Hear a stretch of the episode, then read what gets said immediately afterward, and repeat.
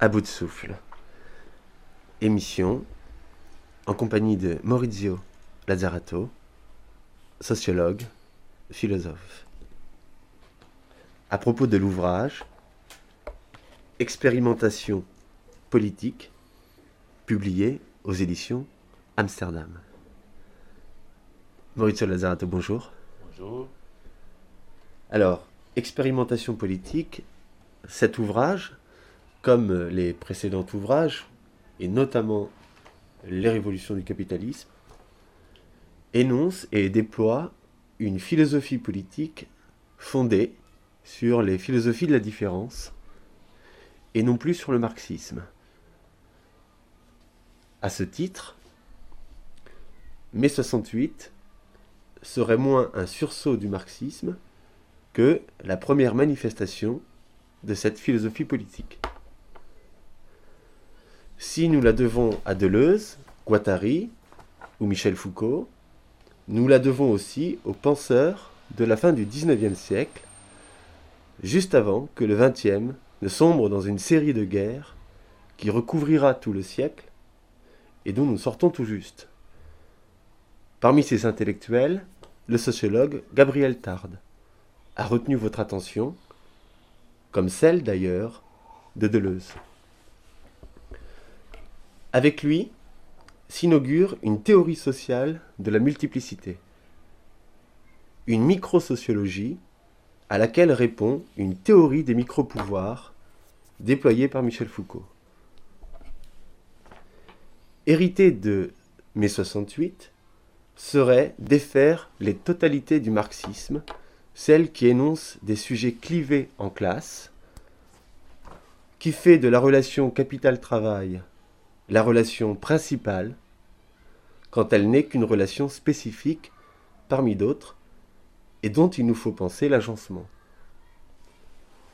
Hérité de 68, ce serait aussi repenser le capitalisme qui n'est plus celui de Marx, qui est branché sur l'État-providence, formant ce qu'il convient d'appeler les sociétés de sécurité ou les sociétés de contrôle. C'est que Marx ne comprend rien de la multiplicité et qu'il n'a aucune idée de ce qu'est le gouvernement. C'est sans doute pour cela qu'il développe une théorie de la législation séparée de la transgression, accouchant ainsi du concept d'aliénation, concept peut-être incapable, et sûrement incapable, de rendre compte de la puissance d'invention dont nous sommes tous capables, dans l'écart qui se joue entre les codes, lois et morales, et les modes, style de vie.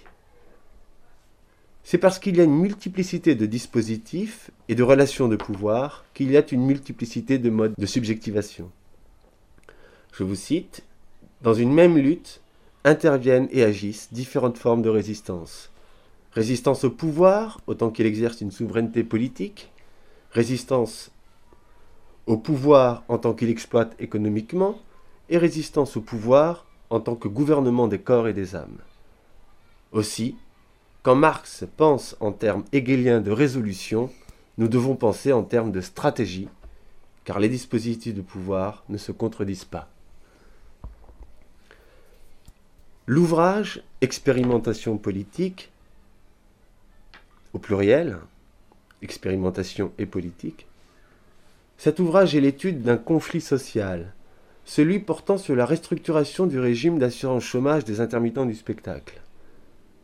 Mouvement qui a révélé l'impuissance des grilles de lecture marxistes à penser les lignes de conflit contemporaines.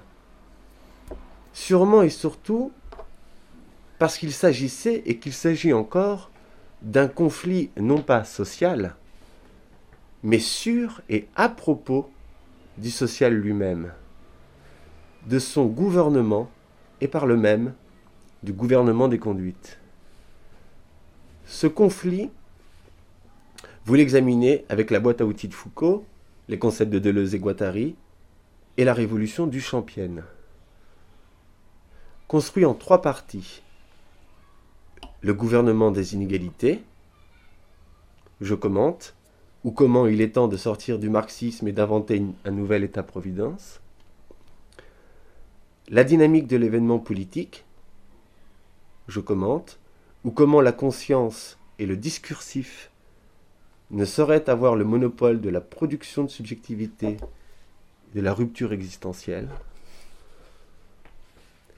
Appauvrissement économique et appauvrissement subjectif dans le néolibéralisme, je commente, où l'art et la culture, comme technique de gouvernement de la subjectivité, nous obligent à penser ensemble révolution politique et révolution du sensible.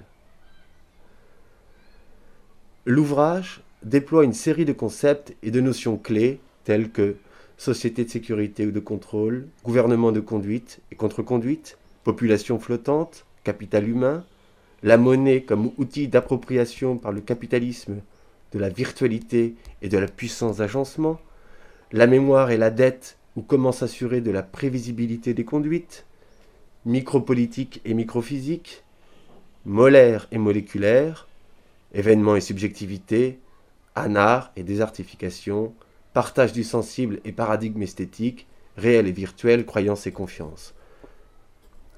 Nous ne pourrons pas déplier un par un ces mots valises. Mais nous partirons du constat qui inaugure ce livre pour comprendre ce qu'il engage pour la pensée politique contemporaine. L'opposition temps de travail, temps de chômage n'opère plus dans l'économie contemporaine. Mais si cette opposition n'opère plus, c'est sûrement qu'elle n'a jamais véritablement été en capacité de rendre compte que dans la modernité, la productivité a toujours été sociale, nous dit Foucault. Aussi, mon premier bloc de questions sera celui-ci. En quoi le mouvement des intermittents a permis de faire ce constat? Et si la productivité a toujours été sociale, qu'est-ce que le social? Enfin, quel est aujourd'hui le mode de gouvernement du, néolibéralisme et sa stratégie régulatrice? Maurice. Effectivement. Il y a beaucoup. Bon, je, je me tiens à, ce que vous. à la première question, mais avant, je voudrais dire quelque chose sur. Euh, sur Marx plutôt que sur le marxisme, là, parce que. Hmm, il faut être un peu précis sur cette question. Hmm, parce que moi aussi, quelquefois, j'ai dans l'envie de, de, sortir de, de, ce schéma, je vais un peu trop vite. Hein? Disons comme ça. Par exemple, Deleuze et Guattari se considèrent euh, toujours et encore marxistes d'un certain point de vue. Hein? C'est-à-dire qu'ils posent les problèmes. Pour eux, ça veut dire, dire qu'ils n'acceptent pas toutes les théories de Marx, hein, mais un problème fondamental, qu'est-ce que c'est le capitalisme? C'est une question centrale et qu'eux, ils assument. Seulement, disons comme ça, ils ont complètement changé le concept de production, si on veut. Hmm? Et là, on commence à... Ils ont hérité et sont les seuls qui ont, fait une véritable euh, révision du concept de production, à partir déjà euh, de l'anti-Édipe. Hmm? La chose fondamentale, c'est qu'on ne peut pas séparer la production économique de la production de subjectivité. Hmm? La production économique du euh, de la production du désir, si on veut. Hmm? Ces choses-là, qui d'une certaine façon, les marxismes, les marxismes classiques séparés, hmm? ils disent il faut les mettre ensemble. Hmm? C'est les, mêmes. L'investissement qu'il y a dans l'économie, c'est toujours un investissement de désir d'une certaine façon. On ne peut pas les séparer. Sinon, on arrive à justement une opposition entre entre une politique liée aux intérêts, intérêts économiques par exemple, et les désirs qui seraient, ailleurs. Ils disent qu'il ne faut pas. La deuxième chose, c'est qu'effectivement, pour rester, euh, et moi je trouve que c'est très important cette question qu'on retrouve aussi bien chez Foucault que chez Deleuze, c'est qu'en même temps qu'ils ont euh, découvert cette nouvelle, euh, ces nouveaux univers qu'ils appellent micropolitique ou bien politique moléculaire et tout ça, hein, il faut jamais la séparer de la macropolitique ou de la, ou de la, de la macro-physique du pouvoir. Il ne faut pas les séparer, sinon on risque de tomber dans, un autre euh, inconvénient, hein, qui est celui de la dispersion, dispersion des luttes et la dispersion des points de, vue. Donc, il faut bien souligner la continuité qu'il y a entre les micropolitiques et les macropolitiques et trouver les, moments d'agencement et de passage. Mais cette, concaténation est fondamentale, on ne doit jamais euh, l'abandonner. Alors, pour revenir à votre première question, pourquoi tant de travail, tant de chômage? Cette séparation, euh, justement, on peut la lire à travers ce que je viens de dire fondamentalement. Hein, euh, on considère, on a toujours pensé par des, euh, des catégories qui sont des catégories un peu binaires. Hein. Travail, chômage. Hein. Temps de travail, temps de vie, hein, comme séparé. Ce qu'on voit par exemple avec euh, les intermittents, mais pas seulement avec les intermittents, on peut prendre d'autres exemples. Là, j'ai pris les intermittents parce que j'étais en train d'analyser les intermittents, c'est que cette, opposition n'est pas opératoire. Hmm? Parce qu'effectivement, pour être plus précis, les intermittents sont employés de temps en temps, hmm? mais leur activité se déploie tout au long de leur vie. C'est une expérience que vous aussi, vous n'êtes pas intermittent peut-être, mais vous, vous, connaissez, vous connaissez très bien. Donc on est employé, donc on est dans un contrat de travail, on est soumis à un rapport de subordination, qui vient de temps en temps, et de plus en plus précaire et de plus en plus discontinu.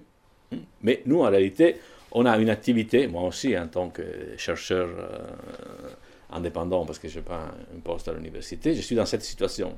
C'est-à-dire, je travaille tout le temps et de temps en temps, j'ai un contrat. Hmm. Tandis que toute la pensée, disons comme ça, de la, gauche institutionnelle des syndicats est euh, concentrés dans, encore sur cette opposition. Ils appellent pas, d'ailleurs, ils n'appellent pas, par exemple, un syndicat comme la CGT, ils n'appellent pas les chômeurs-chômeurs, mais ils appellent privés d'emploi. Hein? En réalité, effectivement, qu'est-ce qu'on voit? On voit qu'on on déploie, et dans ces temps, justement, quand on n'est pas employé, l'autre activité est strictement liée d'un côté au désir et de l'autre côté à toutes les manifestations de la vie. Hein? Donc c'était pour ça qu'à mon avis c'était important euh, cette euh, lutte des intermittents, parce que justement ils mettaient les, les, problèmes, euh, les doigts sur cette question, en disant c'est la, le mode de production qui a complètement changé. Hein. Et en réalité, c'est qu'on a ce que le capital, que le capital exploite, c'est pas seulement mon temps d'emploi, mais dans mon temps d'emploi, il exploite tout ce que j'ai fait en dehors du temps de l'emploi. Hmm? C'est ça le problème. Et de toute façon, si c'est vrai que les problèmes fondamentaux, comme dit euh, Guattari, et là je trouve que c'est un, autre élément fondamental où il dit la, la, production, la première production de le capitalisme, c'est la production de la subjectivité. Hein?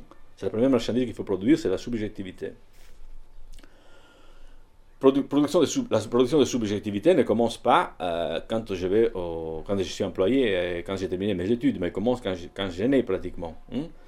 J'ai une espèce de, de usinage sémiotique hein, que, que j'ai mis en place euh, depuis le début. Quoi, hein. et surtout avec, voilà, oh, je dois apprendre certains types de sémiotique, certains types, certains types de comportements, comment euh, lire euh, les messages qui sortent de la télévision, comment écouter, comment interpréter et euh, apprendre une sémiotique, par exemple, comment me déplacer dans la rue, comment faire mes courses au supermarché, ce sont toutes des choses banales, mais qui, semblent banales, mais qui en réalité constituent une espèce de, de, de, sémiotisation hein, qui, que j'apprends pendant toute ma vie et qu'après j'utilise dans certaines, dans certaines conditions. Là, je viens de lire un truc très marrant, par exemple, cette histoire de, sur ces banalités, par exemple. Hein. Euh, nous, on, fait, on va au supermarché, on achète des, Et on fait les courses, normalement. on a l'impression de ne pas travailler, de ne pas être au travail. Là, je viens de lire un, livre très marrant sur le travail des consommateurs. Et donc, il y a un exemple, par exemple, un an, ils ont ouvert un supermarché où les gens n'avaient pas, pas intégré ce type de sémiotique. Donc, au lieu de faire la file normalement, il faisait une espèce de se mettre de façon ordonnée un derrière l'autre. Ils, ils se dispersaient dans, dans, les supermarchés, ils arrivaient aux caisses, ils n'anticipaient pas les mouvements, ils ne mettaient pas les marchandises à côté du, euh, du, de, celui qui, tape à la caisse. Hein. Ils ne préparaient pas les sacs et tout ça. Et donc, tout le travail était fait par ces pauvres euh, travailleurs qui est là aux caisses. Effectivement, la productivité des services diminue euh, notablement. Ça, c'est un exemple banal. Mais en réalité, on est tout, le temps pris dans, cette, dans, cette, euh, dans ces dis, euh, dispositifs. Donc, en réalité, par exemple, c'est un travail qui n'est pas ni reconnu ni rémunéré, celui de, de, je répète encore une fois, c'est trop banal de se mettre en, euh, de, faire des achats. Mais même avec Internet et tout ça, vous êtes obligé d'apprendre la moitié du travail, c'est vous qui le faites. Dès qu'il y a un problème, hein, vous perdez une demi-journée pour assurer ou pour acheter un billet, machin. Ça, c'est une banalité. Mais, et ça, c'est un, peu, un peu partout comme ça. C'est qu'effectivement, il y a toutes ces, toutes ces activités qui sont, disons comme ça, qui participent de euh, ces concepts d'activité de, de production. Donc, cette séparation entre le temps de travail, le travail qu'on ferait seulement quand on est employé, c'est très limité c'est très limité et même le, capitalisme, il s'en fout un peu. D'ailleurs, voilà, il, embauche de moins en moins de, gens pendant des périodes de moins en moins longues. Hein. Mais ce qui, ce, ce l'intéresse, c'est que quand vous êtes employé, vous devez activer tout, de façon intensive tout ce que vous avez appris, tout ce que vous avez immagasiné. Donc, le mode de gouvernement, ce n'est pas seulement le mode, pour arriver à la troisième question, le mode de gouvernement, ce n'est pas le mode de gouvernement quand vous êtes employé. C'est un mode de gouvernement qui commence justement de l'enfance qui se poursuit à l'école, euh, dans la façon avec laquelle vous, euh, vous vous amusez. Moi, sachant la première industrie au niveau mondial, je pense que c'est le tourisme. Hein. Toutes ces choses-là.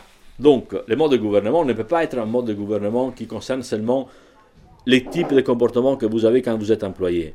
C'est un, type de gouvernement qui s'élargit à toutes les différentes formes de euh, euh, d'activité. Et effectivement, voilà, donc euh, la gouvernementalité, c'est une gouvernementalité qui déborde largement ce qu'on appelle hum, l'emploi. Et il y a des dispositifs, effectivement, qui vous aident tout le temps, qui vous aident, qui vous obligent à assumer ces comportements. Hein. Si vous êtes un, peu déviant, voilà, il y a un comportement qui ne va pas, vous êtes prêt pour, je sais pas, l'asile ou la prison, ça dépend. Mais ça, c'était à l'époque euh, des, sociétés, des, des, sociétés disciplinaires comme Foucault. Maintenant, vous êtes tout le temps coaché par quelqu'un.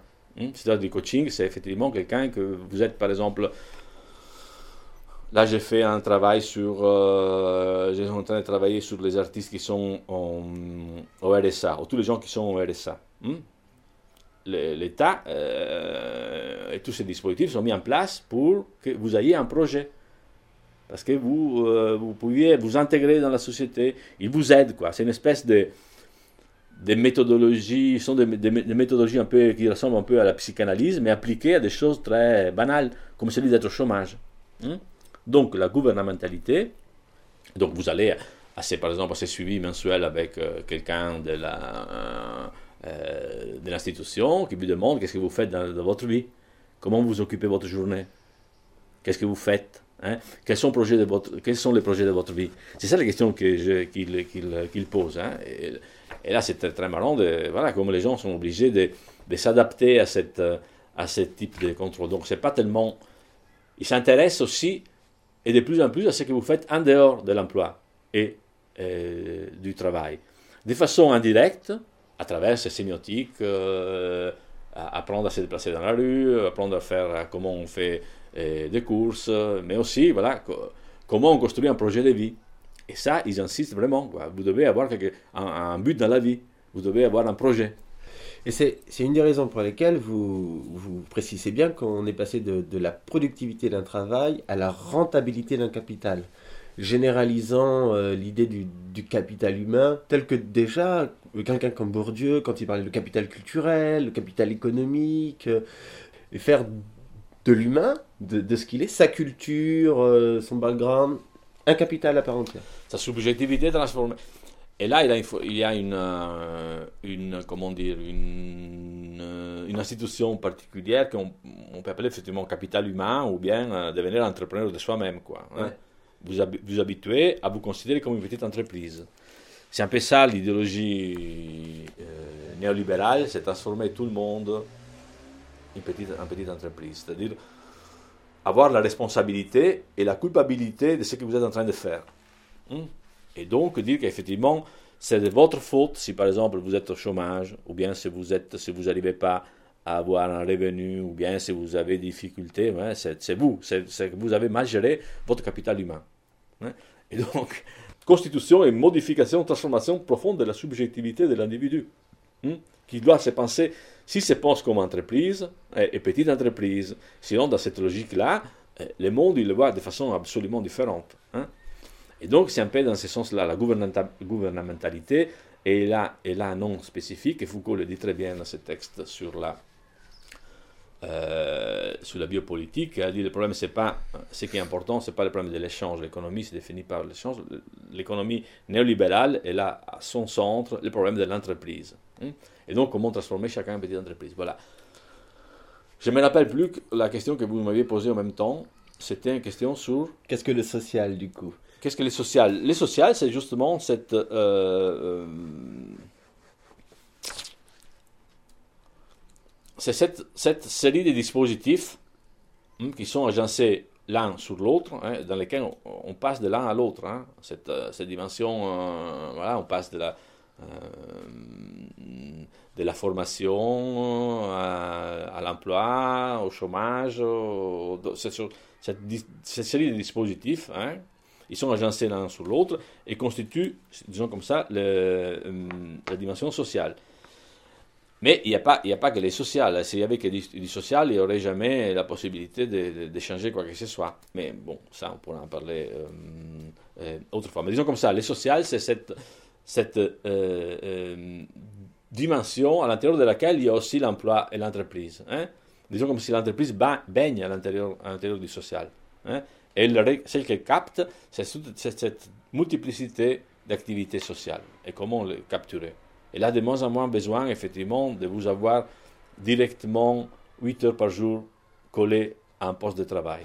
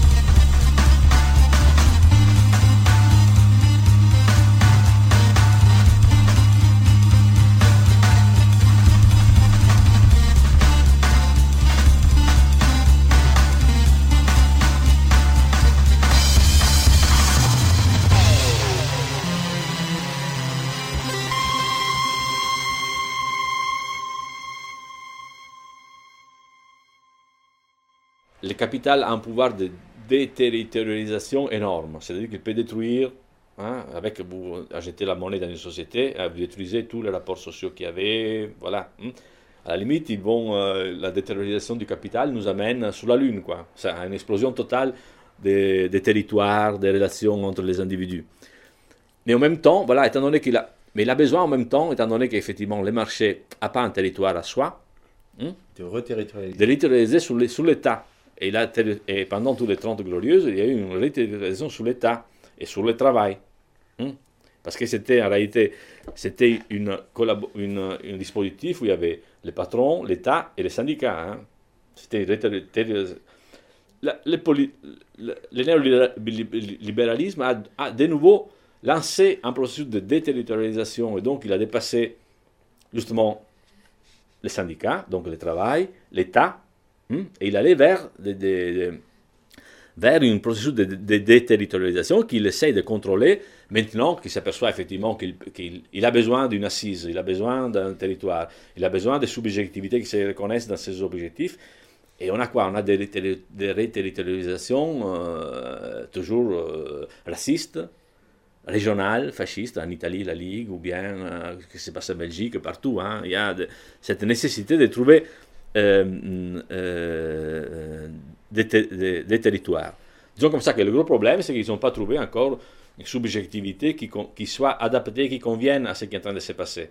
Parce que la seule subjectivité qu'ils proposent, c'est la subjectivité de l'entrepreneur, comme j'ai dit tout à l'heure, hein, faire transformer tout le monde en petit entrepreneur ça ne marchera pas. Autrefois, ils avaient des choses encore plus violentes, si vous voulez. Le, nationalisme, c'était une forme de territorialisation. Hein. Toute l'État-nation qui a, nous amené à, deux guerres mondiales qui ont détruit pratiquement l'Europe et la moitié de la planète, c'était une, territorialisation. En même temps, le capital poussé vers... Et on a eu, effectivement, le fascisme, le nazisme et tout.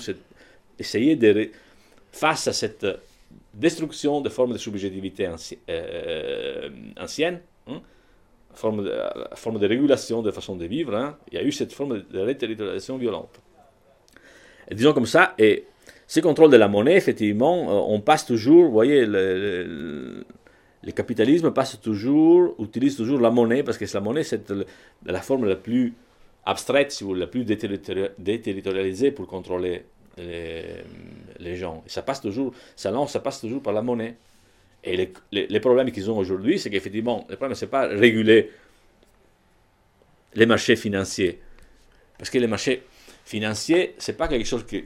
C'est pas un petit euh, euh, phénomène à côté, c'est le cœur de, de, la politique euh.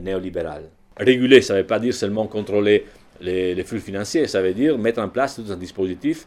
C'est un dispositif, c'est un type de société, un mode de vie, un mode de distribution de revenus que je ne vois pas le début de, la possibilité de le faire à partir des politiques néolibérales.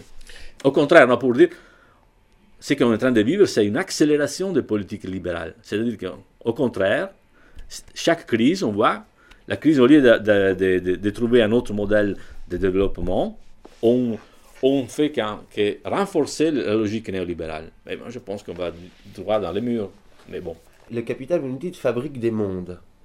Et à l'intérieur de ces mondes, il y a une variation pour les subjectivités, n'est-ce pas Qu'elles investissent et qu'elles habitent. Ce que cherche le capital, c'est donc peut-être, en tout cas, à réguler les mondes qu'il fabrique. Étant détenteur de la monnaie, il fabrique les possibles, il fabrique les mondes, et à réguler donc la variation des subjectivités la capacité des subjectés à habiter ces mondes et à maîtriser cette variation. La régulation, en tout cas dans l'accélération du libéralisme, se fera à cet endroit-là, donc une régulation des subjectivités. Absolument. Moi, je pense que c'est un peu ça. Ce qui s'est passé, surtout dans la crise de, 2008, c'est un peu ça. Personne ne le dit, mais je pense que c'est ça. C'est-à-dire que Foucault dit qu'est-ce que c'est le pouvoir? Le pouvoir, c'est une action sur une action possible. Donc, le pouvoir, de ce point de vue, même la monnaie, crée seulement des probabilités, des possibilités, des virtualités d'un certain type de relations. Hmm? Mais ce type de relations, donné que justement elles sont seulement possibles et probables, il faut les réguler. Et il faut trouver une forme de subjectivité qui soit adéquate à cette, à cette forme de régulation. Ils n'ont pas encore trouvé, je pense qu'ils n'ont pas encore trouvé, il n'y en a pas. Pendant les 30 glorieuses, l'emploi et le travail étaient cette forme de réterritorialisation qui permettait effectivement de contrôler les, formes de, subjectivité. Hein. C'était un contrôle très rigide. C'était pour ça que tous les discours de Deleuze-Guattari et de Foucault dans les années, dans les années qu'ils l'ont fait, c'était justement aller contre ces formes de centralisation, de, de fabrication de la, de la subjectivité de façon molaire hein, qui était construite à cette époque. Hein. Ou bien vous aviez un travail, un travail ça veut dire une certaine forme de vie, tout ça, ou bien vous étiez dans la marginalité. Aujourd'hui, effectivement, on a l'impression qu'ils ont presque récupéré la, critique qu'ils ont, qui ont, été faits contre ces, ces, méga institutions, genre les syndicats, les partis politiques, qui des formes de centralisation très fortes. Hein. Et là, on a une espèce de, diffusion, de, diffusion et de molécularisation euh, des relations, mais ils n'ont pas trouvé encore la façon, je, pense, hein, de, de, trouver une subjectivité ou des formes de subjectivité qui conviennent. Mais disons comme ça que et moi, je le vois surtout dans la, crise des subprimes, c'était effectivement une façon. Parce que là, ce que vous avez cité au début, c'est qu'effectivement, et ça c'est un autre problème qui ne prend pas en considération, c'est que le capitalisme, tout le monde parle d'un problème de la dette, la dette, la dette. Mais le capitalisme, c'est fondamentalement un mécanisme de la dette. Le capitalisme sans la dette n'existe pas. La monnaie, c'est par définition une dette qui est faite quelque part. J'allais y venir parce que vous dites que, euh, selon vous, euh, bon, le, capitalisme n'a pas encore trouvé la régulation, mais cela dit, vous, vous pistez les pistes euh, de tentatives de cette régulation de la part du capitalisme, puisque vous associez la question de la dette à la question de la mémoire des individus et donc à la gestion de la prévisibilité des conduites. Vous expliquez qu'on est passé de la mémoire s'inscrivant dans ce que Foucault appelait les sociétés disciplinaires, c'est-à-dire la répétition des exercices, et donc une mémoire euh, euh, sensorimotrice finalement, à euh, une mémoire qui passe par les signes, les langages, les images, et qui passe aussi par la dette comme technique pour prévoir finalement les comportements des subjectivités. Oui. La BA, cet exemple que j'ai trouvé dans le dans un journal voilà, qui parlait des étudiants, par exemple, américains qui s'endettent. Hein. J'ai fait un exemple, après je parle d'un point de vue un peu plus théorique. Hein. Donc ils s'endettent pour, euh, pour terminer ses études. Hein. Donc ça, c'est la logique. Effectivement, ce n'est pas l'État-providence qui, assure, mais vous, personnellement, euh, en tant que capital humain, vous achetez une dette, et après, mais après, vous devez la payer tout le temps. Et vous avez payé toute la vie. C'est ça le problème. C'est que disait cette étudiante qui parlait dans ce journal. Elle disait maintenant, eh ben, je vais vivre avec cette dette toute ma vie. Prévision de comportement, ça veut dire qu'ils ne vont pas vous contrôler, ils ne vont pas vous mettre en prison. Mais ça veut dire que vous avez toujours la dette qui, qui vous pèse sur le, sur le dos. Et donc, les comportements sont implicitement contrôlés par la dette. Parce qu'ils disent, il faut que j'ai, bon, il faut, j'ai un budget, il faut que ce budget corresponde, je dois payer le loyer, je dois payer la bouffe, je dois payer la dette. Hmm? Donc, Et ça, vous le trouvez multiplié partout, effectivement, dans la logique néolibérale. C'est que le capital humain, c'est quelqu'un qui s'endette personnellement pour toute une série d'activités. Pour vous former, pour consommer, pour aller en vacances, euh, pour acheter une maison. Hein. Et donc, vous êtes sous euh, ces contrôles. Alors, Deleuze-Guattari disent effectivement, contre euh, toute l'anthropologie euh, dans l'antiédipe, contre toute l'anthropologie, euh, comme ça, même c'est Mauss, bah, des choses différentes. Toute l'anthropologie et toute l'économie qui était fondée, disait, tout était fondée sur l'échange. Il dit non, c'est pas vrai, c'est fondé sur la dette. En reprenant euh, Nietzsche, l'énergie de la morale, il dit qu'effectivement, l'origine du phénomène économique, c'est pas l'échange, mais c'est la dette. Hein. Nietzsche a écrit ce texte magnifique, euh, la première ou la deuxième dissertation sur origines de la morale, où il explique effectivement pour euh, rendre l'homme prévisible, hein, pour lui faire une mémoire, il faut effectivement qu'il il, respecte la promesse qu'il a faite.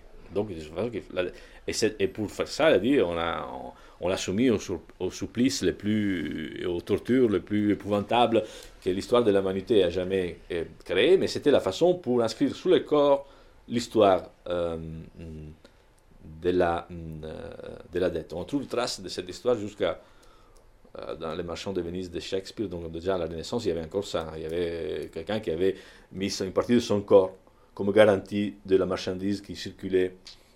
Et si, si, si les bateaux n'arrivaient pas à Venise, les marchands de Venise, hein, étaient obligés de, mettre une partie de son corps. Donc on n'en est pas là, on n'engage pas euh, les corps, mais on engage par contre la subjectivité. C'est-à-dire que vous êtes pris dans ces mécanismes. Donc c'est l'histoire que la dette c'est un problème. La dette c'est pas un problème. La, dette, la dette c'est pas un problème parce que c'est les mécanismes justement à travers lesquels. Et là, tout euh, va, va, euh, va, être... Euh, maintenant, qu'est-ce qui va se passer hein? Il va se passer quoi Il y a une dette énorme. Donc il faut, d'une façon ou d'une autre, vous êtes, toujours la dette qui vous impose certain type de comportement. on dit maintenant, il y a trop de dettes. Donc il faut réduire la dette. Pour réduire la dette, vous devez avoir 15, moins 15% des salaires comme en Grèce ou au Portugal, ou comme ici, qui vont, réduire les dépenses sociales, hein, c'est parce qu'effectivement, il faut, il faut respecter la dette. Donc, et là, c'est un mécanisme de contrôle direct qui va contrôler euh, l'Europe et le monde entier à partir de cette justification de la dette. Il y a toujours un problème de dette pour justifier quoi que ce soit. Même les conflits des intermittents, il y avait une dette de 900 millions. Donc, ce sont des comportements, il, y a des comportements qui...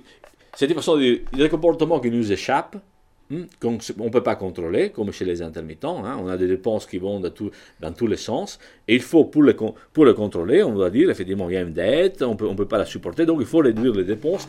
D'une certaine façon, c'est euh, reprendre le contrôle sur les formes de subjectivité.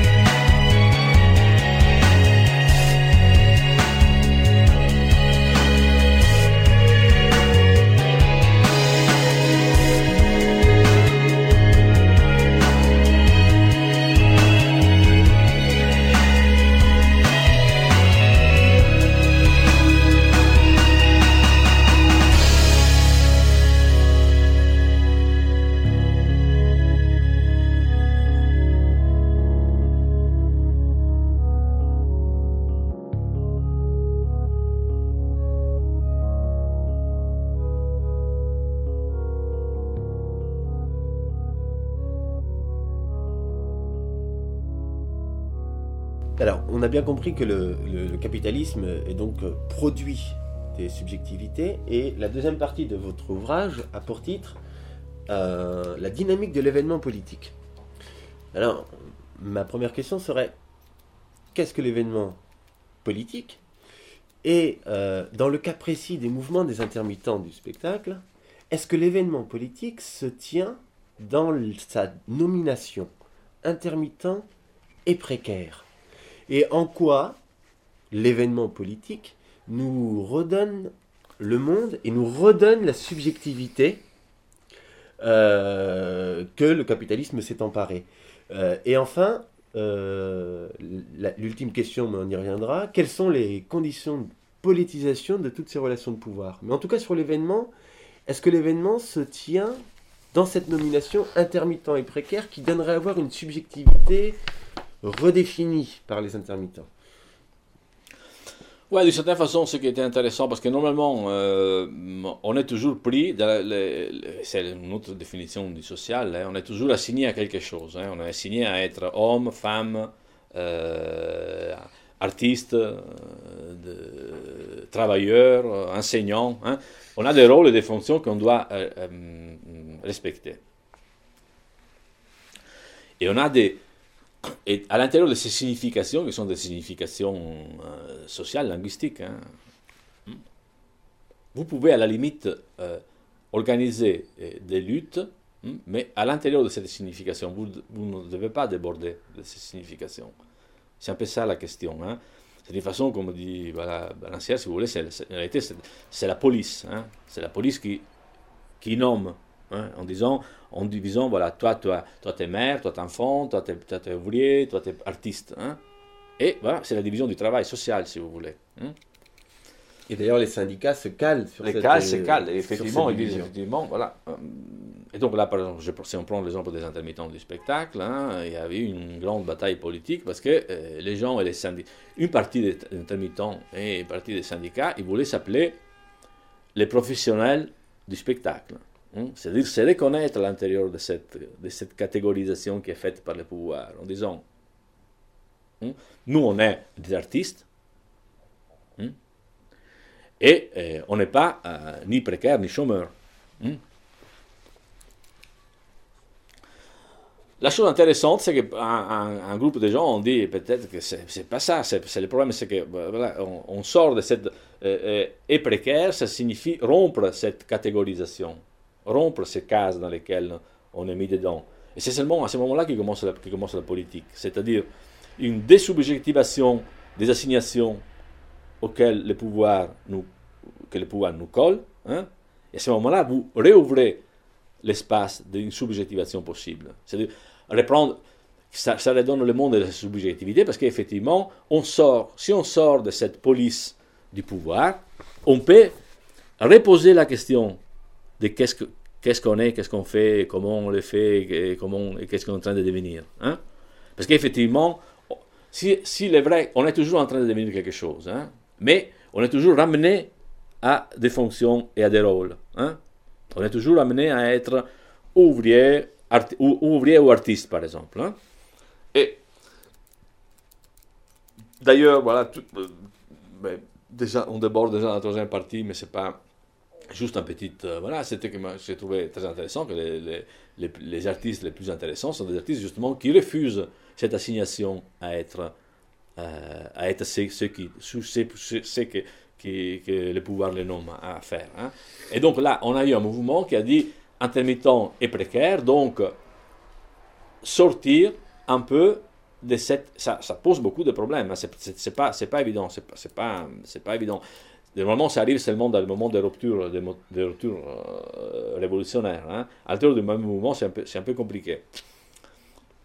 Mais quand même, ils ont, ils ont, ils, ont, ils ont posé la question. Hein. On n'est pas seulement euh, intermittent, on est aussi autre chose. Donc, ouvrir euh, la, la, petite prison symbolique dans laquelle on est pris, parce qu'il s'agit un peu de ça. Hein. Et seulement à ces conditions-là, on peut euh, mettre en place un processus, un processus, pas faire la révolution, mettre un processus qui amène peut-être euh, euh, ailleurs. Hein. C'est une ouverture, c'est une processualité. Et l'événement politique, parce qu'effectivement, ce qu'ils disent par exemple, voilà, aussi bien Deleuze, de Guattari et, Foucault, c'est ça, c'est-à-dire qu'on est, on est pris toujours dans des rapports de pouvoir et de savoir, hein, mais ces rapports de pouvoir et de savoir hein, ont une autre dimension qui n'est pas, qui est pas prévue, qui n'est pas contenue dans, dans le savoir et dans le pouvoir, c'est le processus de subjectivation. Hein. Il faut arriver à enclencher cette... On est pris dans des rapports de pouvoir, mais on ne dépend pas complètement des rapports de pouvoir, parce qu'il y a ce processus de subjectivation hein, qui, peut, qui se détache, se détache de, de, de, ces rapports de pouvoir et de savoir et ouvre sur autre chose. Donc, on le voit on le voit, euh, dans, comme j'ai dit tout à l'heure, dans une situation particulière, mais là, je pense que l'événement politique, c'est un peu ça. C'est comment euh, rompre cette assignation. Et comment on fait pour la rompre? Bah, Il y a des, situations euh, spécifiques. Dans ce sens, c'est revenir, ce n'est pas découvrir une subjectivité qui est déjà là, mais retourner, comme on dit, en espèce au foyer originaire de la subjectivité. Hmm? C'est-à-dire, une fois que vous avez euh, rompu euh, l'assignation, c'est comme vous aviez refusé toute, toute les la sémiotisation que dont j'ai parlé au début. Quoi. Hmm, c'est pas, pas évident. C'est-à-dire que vous êtes, ils vont appeler, on vous apprend depuis le début que voilà, vous êtes, vous êtes tel, vous êtes homme, vous êtes femme, vous avez, ils vous, euh, vous, ils vous adressent vers un certain type de professionnalité, tout ça. Hmm. Refuser ça, ça veut dire ouvrir un espace différent, un espace et une temporalité différente. Et et du coup, c'est aussi s'attaquer justement aux liaisons, aux connexions entre tous les dispositifs, c'est-à-dire euh, trouver la connexion entre euh, professionnels du spectacle. D'un côté et de l'autre côté, cette fameuse schizophrénie, c'est-à-dire on est d'un côté que professionnel du spectacle et de l'autre côté on est chômeur, comme si on était dans deux temps différents, un temps on est chômeur, un temps, mais s'attaquer à la connexion entre ces deux choses-là. ça c'est très important, c'est non, ça, faut terminer du coup, je vais euh, préciser que finalement, le, la coordination, parce que le mouvement s'est organisé en coordination, que la coordination est l'organisation politique, si je pourrais dire, ou l'organisation du mouvement appropriée euh, à, cette, euh, à, cette possibilité d'être de, de, sur les connexions des dispositifs. Voilà. Je ne sais pas si l'ont vraiment pratiqué, mais au, moins il y avait cette possibilité de s'attaquer aux connexions. Effectivement, le problème, c'est tout à l'heure, je disais, le, social, euh, la société, c'est cet ensemble de dispositifs connectés l'un à l'autre, hein, où on passe de l'un à l'autre euh, selon la situation dans laquelle vous êtes. Hein. Et c'est cette possibilité de tenir ensemble, la stratégie dont vous avez parlé dans l'introduction, c'est ça. La stratégie, la stratégie du pouvoir, c'est pas que le pouvoir contrôle tout. Euh, mais il contrôle les connexions. Il essaie de contrôler les connexions. Parce qu'effectivement, il n'a pas une capacité totalitaire de contrôler tout. Ce serait, voilà, ce serait de faire trop de, donner trop de puissance au, pouvoir. Par contre, il, essaie de contrôler les, euh, les, connexions. Comment on agence un truc avec l'autre. Hein? Comment on agence une, euh, une, forme de subjectivité avec une autre. Hein? Si vous, d'abord, vous rompez cette, euh, cette, cette, cette, assignation dans laquelle vous êtes, vous essayez de, à ce moment-là, vous ouvrez un processus où vous essayez vous-même de réagencer, de définir des connexions différentes. C'est ça le problème. C'était effectivement intermittent et précaire, ça veut dire artiste et précaire, c'est-à-dire que vous établissez une autre connexion, que ce n'est pas la connexion du pouvoir, c'est une connexion que vous devez inventer, qu'elle n'est pas déjà donnée. Hmm? Le problème, c'est que vous arrivez presque jamais à faire, cette connexion. Mais c'est ça le problème, c'est qu'effectivement, une fois que vous, vous êtes défait de la subjectivité à laquelle vous êtes, assigné, vous avez un problème, effectivement, que, que c'est pas, vous n'êtes pas tout seul. Vous êtes euh, en connexion avec tout, de certaine façon. Comment il faut, il faut réparcourir ces connexions et les, les établir différemment. Hein? Donc, si vous voulez, les processus politiques, c'est ces processus-là c'est de faire de la subjectivité à laquelle on est assigné, réouvrir un espace et une temporalité processuelle. Processuelle, ça veut dire que vous devez l'inventer, hein, et de refaire ces, ces, connexions. On n'apprend pas les chemins. Hein. Là, c'était une petite lutte d'un petit euh, groupe social qui concerne euh, des 100 000 personnes. Mais ils avaient ouvert avec ce et, un peu comme et chez Deleuze-Guattari, ça ouvrait sur autre chose, quoi. Surtout, ça ouvrait sur un dehors, sur des possibles, justement. Parce que là, à ce moment, dès que vous faites ça, vous, vous ouvrez des possibilités vous n'étaient pas données auparavant. Par contre, si vous restez toujours artiste et, et professionnel du spectacle, vous vous ouvrez aucune possibilité. Ce qui, est, ce qui est intéressant ce que vous dites, c'est qu'effectivement, le, le mouvement des intermittents euh, et précaires euh, a permis, je dirais, d'ouvrir le sens. Euh, et euh, de plus en plus, on peut, on peut assister, ou en tout cas voir que euh, de plus en plus de mouvements dans les minorités ouvrent les sens. Mais que le sens s'ouvrant, il s'affole. Hein, euh, euh, donc il est en contact effectivement avec toutes les, connexions et cet affolement du sens, ne, en tout cas jusqu'à présent, ne parvient pas à se rebrancher sur du sens, c'est-à-dire sur un sens ou deux sens. On est souvent sur des situations d'affolement. Euh, du sens, en définitive. Oui, si vous voulez, on peut le dire comme ça, effectivement. C'est un- la situation est, est un peu compliquée aussi parce qu'il y a toute une série de, de forces autour qui ramènent à l'assignation. Hmm? Les syndicats vous ramènent tout le temps en disant c'est pas ça le problème. Le problème, c'est que nous, on est, on est, on est dans cette carré-là, on n'en sort pas. Sinon, vous êtes, euh, vous êtes des rêveurs, quoi. hein? Hmm? D'un côté. Et de l'autre côté, effectivement, cette, cette histoire, euh, on est pris dans cette. euh, dans gouvernement de conduite, qui c'est un, c'est un gouvernement de la peur. Hmm? C'est ça le problème, c'est que euh, vous êtes individualisé, vous avez, vous êtes, parce que ce qui se met en place, c'est ce qui se met en place dans, ce- dans ce moment-là, par exemple, de rupture, de rupture, c'est qu'effectivement, il y a un agencement, c'est que Deleuze Guattari appelle l'agencement collectif d'énonciation. Hein, C'est-à-dire que là, l'énonciation, c'est-à-dire euh, les, dires et les discours euh, est pris en, est pris en charge hein, par un collectif, par un, collectif qui n'est pas seulement fait des individus, de beaucoup de choses, hein, mais un collectif qui essaye euh, d'énoncer différemment d'abord soi-même, hein, donc si vous voulez l'essence, et énoncer diffé- différemment euh, la société. Le problème, c'est que ces connexions-là, par exemple chez les intermittents, la- et des connexions, c'est vite arrêté. Il n'a pas pu parcourir l'ensemble des connexions. Hmm? C'est ça que c'est. Il s'est arrêté, et pourtant il y avait plein, d'occasions, mais c'était compliqué. Il y a eu, euh, deux mois après, il y a eu, le, euh, les, ou quelques mois après, l'hiver, il y a eu, par exemple, le, le mouvement des chercheurs précaires. Hmm? Pareil. Après, il y a eu euh, le- le- euh, de la précarité qui est, qui est émergé. Mais les connexions ne se sont pas faites. Donc là, ça s'est arrêté.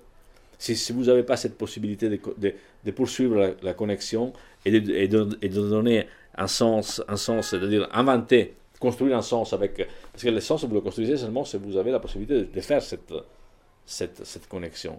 Autrement, tout seul, vous ne pouvez pas le construire, le sens.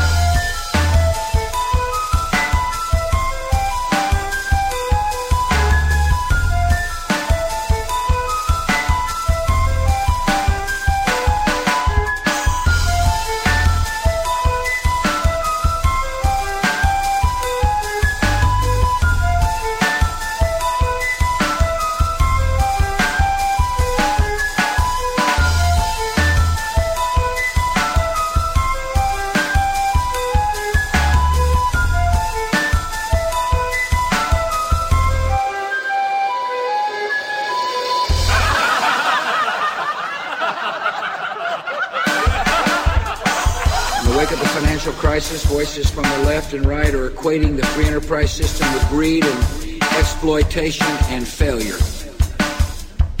It's true this crisis includes failures by lenders and borrowers and by financial firms and by governments and independent regulators. The crisis was not a failure of the free market system. And the answer is not to try to reinvent that system. It is to fix the problems we face, make the reforms we need, and move forward with the free market principles that have delivered prosperity and hope to people all across the globe. Like any other system designed by man, capitalism is not perfect. It can be subject to excesses and abuse, but it is by far the most efficient and just way of structuring an economy, an economy, an economy.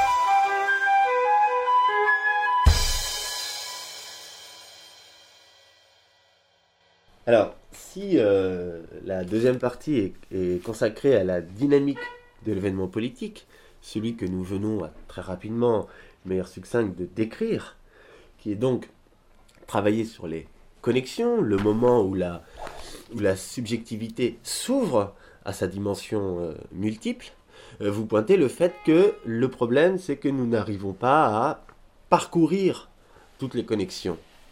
Et c'est très intéressant parce que ce qui se pose, effectivement, ce sont des problèmes de l'ordre de, finalement, de l'invention. Et la troisième partie euh, euh, a pour titre, donc, appauvrissement économique et appauvrissement subjectif dans le, néolibéralisme. C'est-à-dire qu'on a commencé l'entretien en disant, bon, le capital produit des subjectivités. On pourrait s'attendre donc à ce qu'il cherche à produire des subjectivités riches. Et en fait, on s'aperçoit que non, pas tant que ça, il produit des subjectivités, mais en même temps, il les appauvrit, et c'est en cela la société de contrôle peut-être, c'est-à-dire on produit des subjectivités, mais on les appauvrit pour que ces subjectivités ne soient pas en capacité euh, d'inventer un monde qui, qui, serait leur, c'est-à-dire d'un monde qui ne serait pas notre monde d'une certaine manière. Oui, absolument. C'est qu'on a mm, euh, vous, avez tout à fait raison. C'est-à-dire que d'un côté, on a.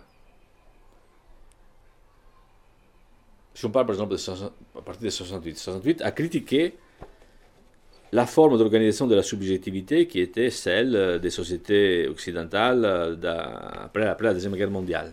Hmm? Avec, euh, qui étaient des sociétés effectivement qui s'identifiaient au, travail et tout ce qui était dehors du travail avait du mal à, s'exprimer. C'est un type de subjectivité, donc toute la société organisée autour de cette... Disons comme ça que les 68 a libéré d'une certaine façon une multiplicité de subjectivités. Hmm? Le capitalisme s'est redéployé là-dessus. Hmm? Seulement, comme j'ai dit tout à l'heure, le capital en même temps il va, il a, il, s'est, il s'est inséré dans, ces mouvements de multiplication des processus de subjectivation, mais en même temps il les a appauvris, parce qu'il ne peut pas faire autrement. C'est-à-dire qu'il doit, il doit mettre, parce qu'effectivement ça pourrait euh, enclencher un processus riche de développement de connexion, mais à ce moment-là, voilà, euh, le problème c'est qu'il doit le ramener à une espèce d'homogénéisation de la subjectivité dont la figure de l'entrepreneur de soi-même est très significative. C'est-à-dire vous devez être une petite euh, entreprise de, euh, de vous-même. Donc l'espace des possibles, il est immédiatement euh, renfermé. Hmm? Et on a une espèce de... de, de, de, de, des subjectivités. Hein. On a des, soi-disant des, singularisations de la subjectivité, des subjectivités, c'est seulement que vous pouvez choisir les couleurs de votre voiture ou changer à l'intérieur d'une voiture les différentes gadgets que vous mettez. Hein. Il y a seulement que tout ça c'est modularisé et on peut, en montant des modules, vous avez 60 types de voitures différentes. C'est ça la singularité du capitalisme. Donc, mais ce n'est pas une singularisation qui est, en prise, en, prise en main et de façon, cette, cette, cette, tandis que et cette singularisation, c'est une singularisation qui pousse l'individu à s'individualiser justement. Le sujet, c'est toujours un sujet individué.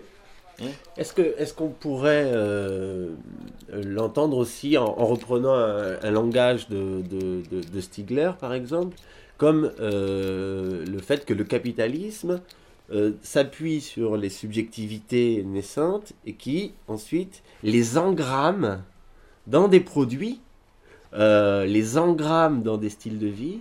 C'est-à-dire que c'est une vaste entreprise de grammatisation des subjectivités. Oui. Ben, je n'ai pas, fait la sémiotisation, mais c'est effectivement ce qui est important, c'est que c'est la sémiotisation, c'est-à-dire que vous, êtes euh, soumis à un processus d'usinage sémiotique, pour utiliser un mot de, de Guattari qui est très intéressant. Au lieu d'usiner, c'est un terme qui vient de l'industrie, hein.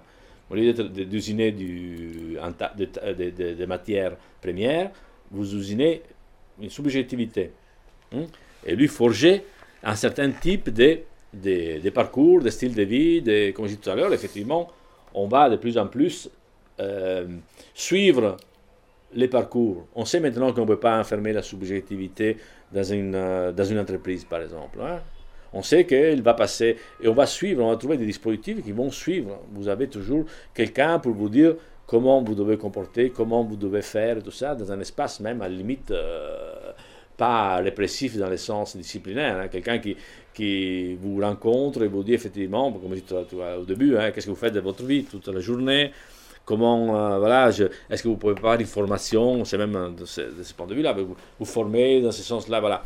Mais on a un formatage qui se passe à travers euh, des sémiotiques, et sont pas seulement les sémiotiques des institutions, mais ça passe beaucoup par les sémiotiques euh, de la télévision, d'Internet, euh, des choses comme ça, hein, qui euh, vous produisent des, des, significations hein, qui empêchent l'émergence d'autres. Disons comme ça, voilà. Donc, pour le dire différemment, la même chose, c'est qu'autrefois, par exemple, jusqu'à jusqu'à les années 60, on avait, on avait la censure qui opérait. La censure opérait sous des énoncés. Hmm? Là, le pouvoir opère pas tellement sous des énoncés, vous pouvez dire pratiquement ce que vous voulez. hmm? Elle opère sous le mode d'énonciation, que c'est différent, sous le processus d'énonciation. Vous pouvez dire, dans les années, jusqu'aux années 60, hein, si vous disiez certaines choses, vous, étiez ou vous faisiez un film de certaine, certaine manière, hein, vous risquez d'être censuré. Maintenant, le pouvoir s'en fout. Vous pouvez faire le film le plus subversif, ou l'artiste fait la provocation la plus subversive, le- ça, ne pose aucun problème. Hmm? On est tous d'accord. Là, Maintenant, il y a euh, la pédophilie comme ça, mais bon. Mais par rapport aux années 60 et 50, ça a complètement changé. Par contre, sur le mode d'énonciation, c'est-à-dire comment on va construire cette énonciation, là, par contre, il, euh, ne, ne- ne doit pas être collective, ne, pas, ne doit pas déborder d'une certaine façon. Donc, on accepte, si, si vous êtes un artiste, que vous, individuellement, vous faisiez une provocation. Par contre, le mode d'énonciation collective, ça, par contre, non. Vous voyez C'est un déplacement. Et donc, ça va plus, plus au profond, en profondeur encore. Que, que, euh, si vous contrôlez les énoncés, hein, euh, c'est un type de, de subjectivité. Mais si vous contrôlez les modes d'énonciation, vous allez plus à la racine encore de la subjectivité. Et ce qui est en train de se passer, le contrôle sémiotique, c'est un contrôle qui concerne les modes d'énonciation. En, en intervenant sur ce que j'appelle les modes d'énonciation, ça veut dire qu'il empêche, par exemple, que l'énonciation soit une énonciation collective. Hmm? On prend l'exemple des intermittents. hein. La, coordination, ça peut être une forme d'énonciation collective. Hmm? Arrive euh, un média qui vient interviewer hmm, quelqu'un, par exemple, de cette coordination, hmm, et lui demande effectivement de c'est que les médias euh, souhaitent, comprennent et peuvent gérer, c'est effectivement qu'il y ait un porte-parole. Hmm? Donc il faut effectivement que quelqu'un s'extrait de cette forme d'énonciation collective et entre dans cette, euh, euh, dimension. Parce qu'effectivement, les modes d'énonciation aujourd'hui, les modes d'énonciation collective sont tenus par les, par les médias, sont tenus par euh, les dispositifs de l'étatique et tout ça. hein. Ou à l'intérieur de cette mode d'énonciation, vous pouvez faire pratiquement presque tout ce que vous voulez, de point de vue, euh, de point de vue sémiotique. Mais vous ne pouvez pas mettre en discussion les modes dans lesquels on, on, on, on pense et on, on, pense la façon de dire et la façon de faire. Ça, par contre, vous ne pouvez pas le faire. Donc, ça va, ça, va, ça, va, ça, va, ça va très en profondeur sur la subjectivité. Hmm? Et c'est pas seulement un interdit, c'est qu'effectivement, on la travaille, on, on travaille depuis, le, de, depuis l'enfance. quoi.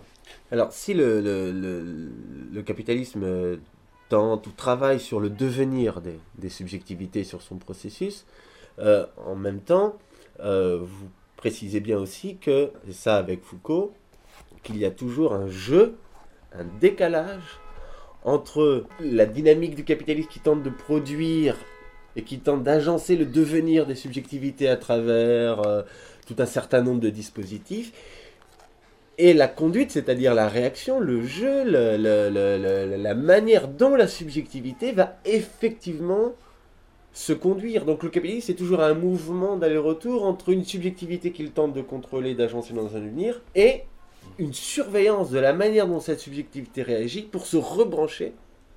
Si en tout cas il ne peut pas la re-réguler, en tout cas se rebrancher sur cette nouvelle subjectivité. Oui, et... non mais justement, le problème c'est euh, que Foucault euh, même euh, appelle le rapport à soi. C'est-à-dire que le rapport à soi, effectivement, le capital ne peut pas, ne peut pas le contrôler. Il peut contrôler les dispositifs de pouvoir, les dispositifs de savoir, mais le rapport à soi, effectivement, il n'a pas la possibilité. Hmm? Ça veut dire que la distinction qui fait effectivement les codes, il y a des codes, et après, comment on met en, pratique ces codes hmm? Par exemple, hein, il y a un décalage entre le fait qu'il y a des codes qui vous, ont, vous, vous sont imposés, et après, comment vous le, vous le faites, comment vous le mettez en, jeu, hein, ça dépend de, vous, ça dépend de, votre rapport à vous, de votre rapport, euh, subjectif. Et là, il y a effectivement la possibilité de, de se détacher, c'est-à-dire que les, les rapports de, de, subjectivation viennent des relations de pouvoir, viennent des relations de savoir, mais ils ne sont pas identiques aux relations de pouvoir et de savoir. Hmm? Il y a effectivement du jeu. Parce que le rapport à soi, pour contrôler le rapport à soi, c'est impossible de certaine façon. Mais effectivement, ils sont toujours là à voir comment vous allez travailler ces rapports à soi. Et la limite, ce qu'ils essayent de faire maintenant, c'est d'intervenir sur le rapport à soi. C'est-à-dire, s'il y a un véritable contrôle de la subjectivité, ça passe, ils essayent de, la faire passer par là. C'est très, compliqué.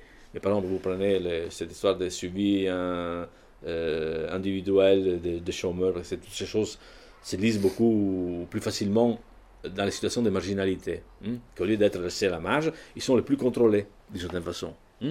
on voit que là, les gens rentrent effectivement, ils essayent de moduler les rapports à soi que vous avez. Ils vous demandent qu'est-ce que vous, euh, qu'est-ce que vous faites de votre vie? Hein. Et c'est dans cette, et c'est ce processus, cette, façon de, dans le processus de subjectivation qui est euh, qui est un peu le cœur de la, de la lutte politique euh, aujourd'hui. Lorsque les intermittents disent intermittents et précaires, c'est effectivement qu'ils ouvrent une possibilité de rapport à soi. Hein? C'est-à-dire qu'on sort des, des, des rapports de, de, de, de savoir qui sont définis par le fait que vous êtes artiste et professionnel de la profession, comme dit Godard. Hein? Vous pouvez, effectivement, là, vous pouvez ouvrir l'espace d'un rapport à soi qui sont un rapport à soi euh, différent. Oui, sur ces techniques de sur ces techniques de contrôle de rapport à soi. Alors là, il y aurait tout le travail, par exemple, de la psychanalyse sur la question de l'aveu, par exemple, comment le, travail de l'aveu. Foucault a fait toute une, analyse vraiment très intéressante euh, là-dessus sur le travail de, de, conduite des âmes, d'une certaine manière, hein, qui est la question de, de l'aveu. Non, une chose intéressante de, de, de Guattari dit qu'effectivement. Euh, la psychanalyse a eu ce rôle, mais disons comme ça, à la fin du 19e, au début du 20e, mais, euh, a été euh, ce qui, ce qui agencé ensuite. Hein, c'est une espèce de psychanalyse de masse qui est faite par les médias. Elle est plus faible du point de vue de la, de la constitution de la subjectivité, hein, mais elle est faite, euh, elle est faite à travers les médias. Seulement que les médias ont seulement, disons comme ça, le problème c'est qu'elle passe toujours par la parole. Et donc la, la chose, la intéressante, c'est d'ailleurs Guattari, je pense, dans un, dans un texte, je ne sais plus lequel, il parle du cinéma comme le divan, le divan du pauvre. Hmm? les divans. Voilà, les cinémas, divans du pauvre, quoi. Et c'est-à-dire que, voilà, et on a une, une, psychanalyse diluée, hmm, mais qui se reproduit un peu partout. Hmm. Les contrôles, euh, n'importe quel type de contrôle, le coaching et tout ça, c'est une forme banalisée et très, très faible de psychanalyse, mais qui essaye effectivement de travailler sur la constitution du sujet. Le problème, c'est pas seulement, c'est pas, c'est pas interdire, c'est pas censurer, mais c'est constituer la subjectivité. Seulement que la subjectivité est constituée, ils n'ont ils ont pas beaucoup de possibilités, parce qu'effectivement, en même temps qu'ils ouvrent, qu'ils ont, qu'ils ont détruit les vieilles formes de subjectivité, par exemple la subjectivité ouvrière, hein, comme ça c'était la forme de subjectivité mythique du, 19e euh, et du 20e siècle, hein. ils ont détruit cette, forme de subjectivité, mais maintenant la seule possibilité, c'est effectivement de la, reconduire à, à, la consommation, de la reconduire au tourisme, de la reconduire même d'une certaine façon édulcorée des, des rapports avec l'art. Hein, parce que l'art euh, joue euh, effectivement aussi, euh, comme elle est gérée par, par l'institution, c'est une forme, de, elle fait partie de cette sémiotisation générale de la subjectivité. Vous devez extérioriser, vous devez être voilà, dans, un processus, mais là aussi, cette expressivité se rencontre, fait face à des limites. Hein.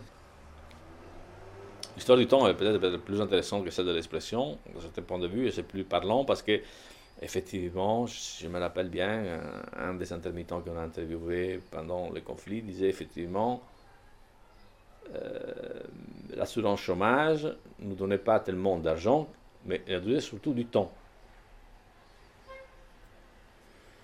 Et c'est cette maîtrise du temps que pose la question. Hmm? Cette maîtrise du temps, c'est-à-dire, euh, ben, si on prend Duchamp, hein, comme euh, exemple, hein, dont euh, j'ai un peu travaillé toute la troisième partie, il disait effectivement l'œuvre, mon œuvre la plus réussie, c'est mon emploi du temps. Hmm? C'est la maîtrise de son emploi du temps. C'est pas le problème de faire une œuvre euh, d'art dans les sens classiques du temps, dans les sens classiques du, dans le sens classique, hein, mais de maîtriser son temps. Et ça, c'est véritablement mon œuvre d'art que j'ai fait. c'est comment j'arrive à contrôler euh, ce temps. Là, effectivement, pour, euh, dans ces cas, euh, cas des intermittents, ça pose un problème général sur les, sur les droits sociaux. Les droits sociaux, hein, euh, arriver à, disons, pendant toute une époque, hein, et laisser une possibilité de, de reconquérir une maîtrise, si limitée qu'elle soit, sur sur le temps. Hein. Et il faut maintenant là reprendre cette. Euh, cette euh, donc, ce n'est pas seulement un problème économique, dans le sens qu'on vous diminue les allocations, que vous êtes obligé de faire. Hein. C'est une maîtrise sur votre temporalité. Ça devient toujours l'histoire. Étant donné que subjectivité égale temps, disait Bergson, hein. les temps, c'est effectivement la, la, les temps, pas les temps chronologiques, mais les temps comme invention de quelque chose, comme émergence de la subjectivité. Si vous contrôlez les temps, vous contrôlez aussi euh, l'expression d'une certaine, euh, certaine façon. Et la bataille politique, je pense, qu'il y, a eu autour de cette, y a autour de cette question des, droits sociaux, ça ne ramène pas seulement un problème, un problème économique, c'est cette question de, euh, du temps. Et là, vous vous, rendez compte que vous êtes, par exemple, si vous prenez les intermittents, beaucoup de gens avec qui euh, je travaille, disent effectivement, on est obligé, on est poussé à la, production, à produire de plus en plus. Hein. On doit faire trois créations par an. Hein. À part que c'est compliqué de point de vue, hein. mais à part ça, c'est qu'effectivement, vous perdez la maîtrise du, euh, du, temps. Et au contraire, vous êtes angoissé par cette histoire du, euh, euh, du temps. Donc, en même temps, ils disent effectivement que ce sont des sociétés qui, euh, qui sont fondées sur la créativité, sur la mention et tout ça, mais si vous enlevez euh, la, créativité, ça veut dire euh, des temps de paresse, des temps vides, des temps qui ne sont pas finalisés. Donc, ces temps-là vous sont niés. Vous n'avez plus la possibilité de, de ces temps de, de rien faire. Hmm? La paresse qui va avec euh, la créativité ou le rien faire qui va avec la créativité, il est nié. Donc, c'est pas du tout une société de, la création euh, et de la connaissance vers laquelle on va. C'est un peu le contraire, quoi. Hmm? Sous, sous label de on est tous créatifs, exprimez-vous, en réalité, on, est, on, est, on, va tarir la source de la, subjectivation de la création, qui est le temps, justement.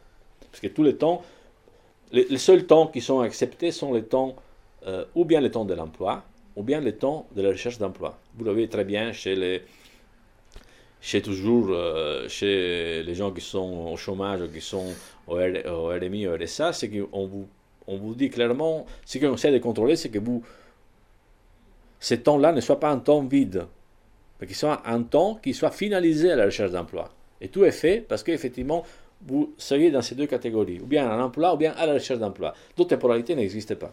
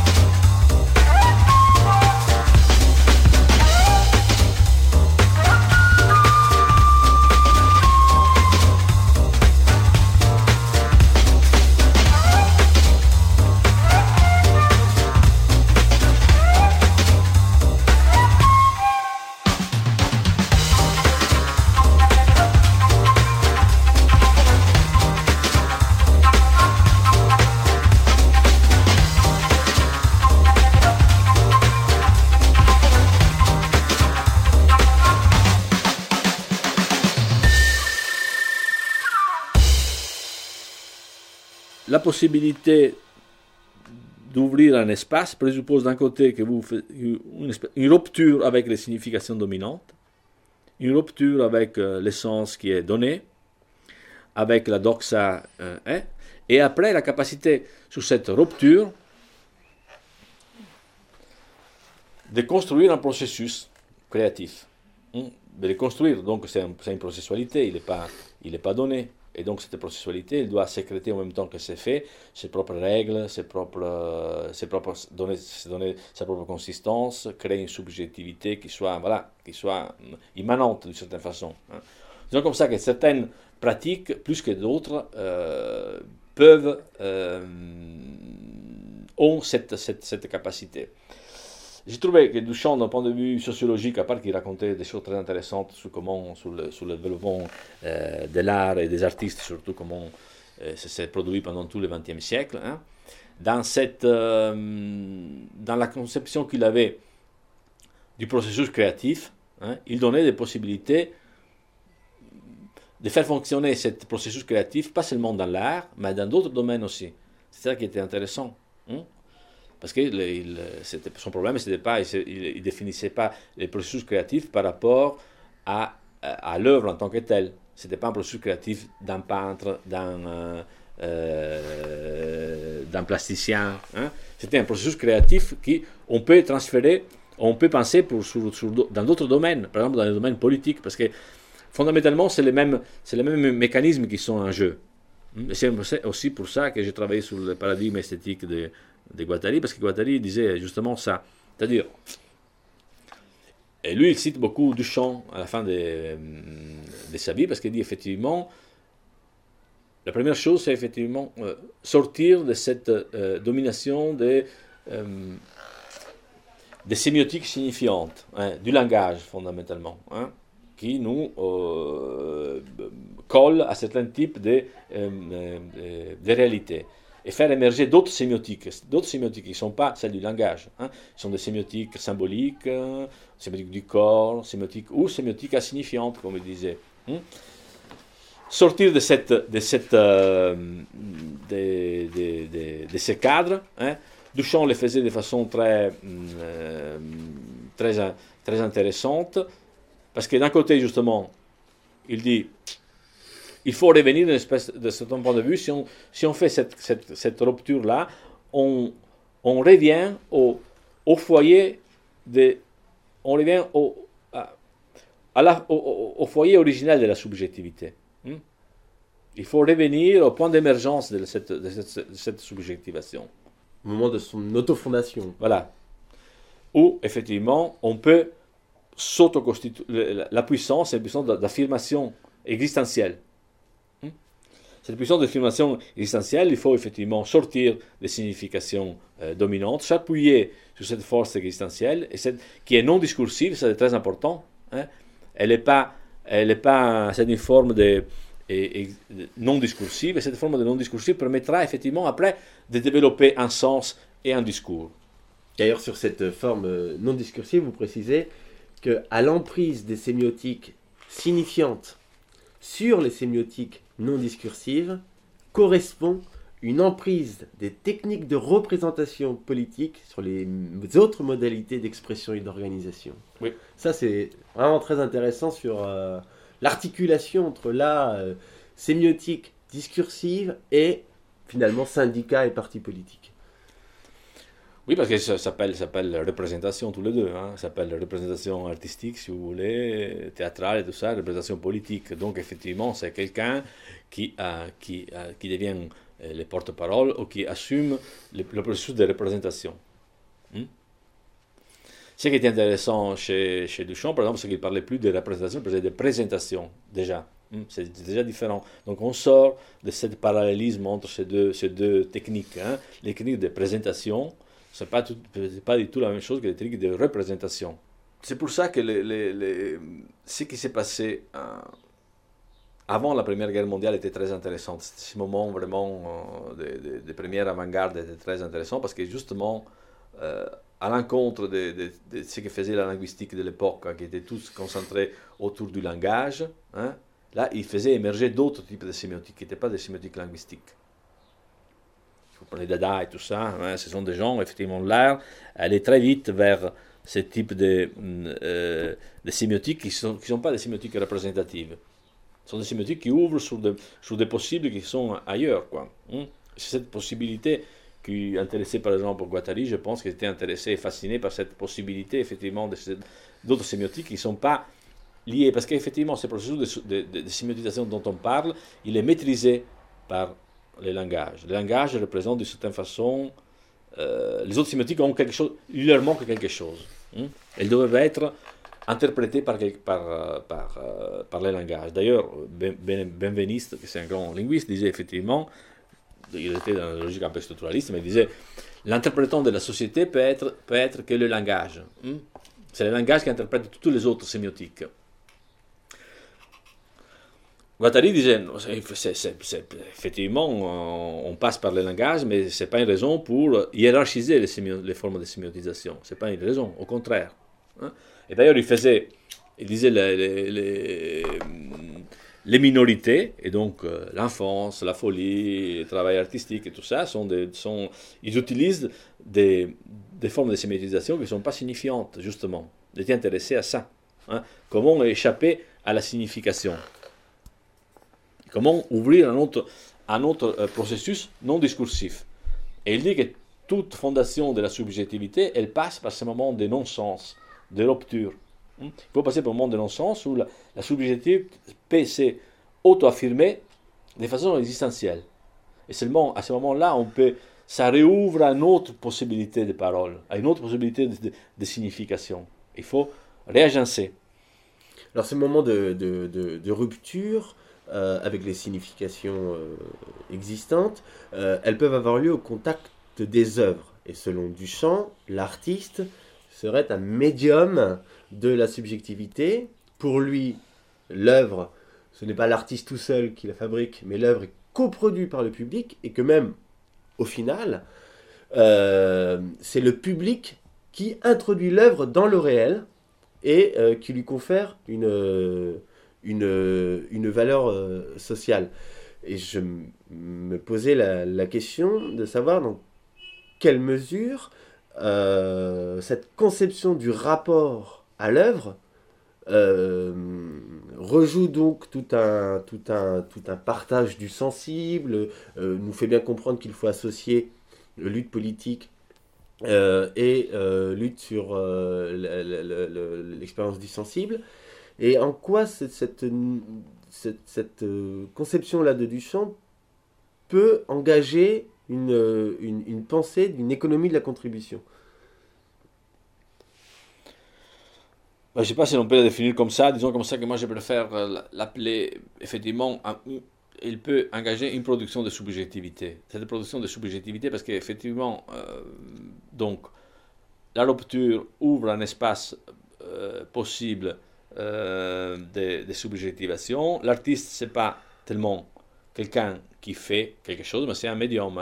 Il, il prend la, définition de médium qu'on retrouve chez Boyce avec les chamans, le chamanisme. Cet chamanisme, c'est-à-dire la possibilité de convoquer des forces qui ne sont pas euh, des forces déjà données, hein, comme le chamanisme, il va trouver quelque chose de force euh, ailleurs. Quoi, hein.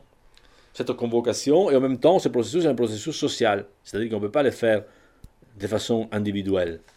Il faut qu'il soit, parce qu'effectivement, euh, l'œuvre, c'est seulement, voilà, c'est un produit, mais ça peut être n'importe quoi, ça peut pas, c'est pas l'œuvre artistique, ça peut être, ça peut être n'importe quel type de, tout objet. Tout objet, toute activité peut, être, peut avoir ce sens, ces sens-là. Et donc, dans ce sens-là, ça peut, être, ça peut ouvrir. Effectivement, on n'est pas dans une logique marchande, ça c'est sûr. On sort à ce moment-là de la logique de la propriété, euh, par exemple. Hein.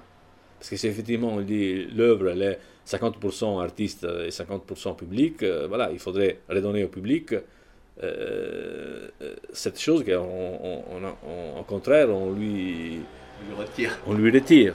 Hein? Et c'est la même chose qu'après Guattari dira effectivement, il faudrait payer pas seulement les psychanalystes, mais aussi celui qui, qui, qui s'assoit à côté, qui s'allonge euh, à côté des psychanalystes, ou bien Godard quand il dit que les téléspectateurs doivent être payés aussi. Hein? Ils font un travail énorme, comme dit le, le, le, là, le, dirigeant de TF1, là, là hein? les, les, les, temps de cerveau disponibles. Hein. Oui, Godard, on met... Godard précise bien que c'est le spectateur qui projette le film. Ouais. Et donc voilà, on, on, met à disposition, on revient sur cette histoire de consommateur au début, hein, on met à disposition une disponibilité du temps et des capacités subjectives énormes. Dans la société, elle, elle, elle exploite ça en réalité. Les types de TF1, je ne sais pas comment il s'appelle, l'AE, regardez, il a fait ces scandales en disant que nous, on vend du temps de cerveau disponible. Donc, qu'est-ce qu'ils achètent? La télévision et les annonceurs achètent la disponibilité du temps. On c'est du temps. Hein. vous mettez à disposition euh, de la publicité votre, votre euh, euh, on ne sait pas ce qui se passe vraiment. Mais disons comme ça, c'est pas subjectivement, on ne sait pas si les gens sont captifs ou pas de cette, publicité, mais euh, ils, vous captent. Et cette histoire du temps, euh, elle revient là aussi. Donc, euh, productivité sociale, pour revenir ce qu'on disait au début, là on la voit clairement. Donc, les spectateurs, les gens qui vont, les publics, des, œuvres, euh, les spectateurs, les, malades, les psychanalystes produisent en réalité. Hmm? C'est que pour le dire de façon bête, c'est-à-dire qu'une relation, de, façon, euh, comme le disent les académiques qui parlent de cette histoire, c'est la relation de service. Hein? C'est une relation de service en réalité dans laquelle euh, il n'y a pas seulement l'entreprise qui, qui donne le service qui travaille, mais surtout celui qui reçoit le service qui fait un travail énorme là-dedans. Hmm? Et donc, si vous voulez, on revient à ce qu'on avait dit au début, cette productivité sociale, on la voit partout s'exprimer d'une certaine façon. Et là, hmm, peut-être, euh, sur l'histoire de l'œuvre d'art, c'est le premier qui l'a dit, le gros travail est fait par le public. Hmm, la moitié, il dit, la moitié du travail est fait par le public, c'est déjà quelque chose. Il faudrait, effectivement, si on 50-50, ça veut dire beaucoup sur le marché de l'art. Hein, si vous commencez à. Par contre, là, il y a une appropriation privée, justement, de cette histoire. Hein.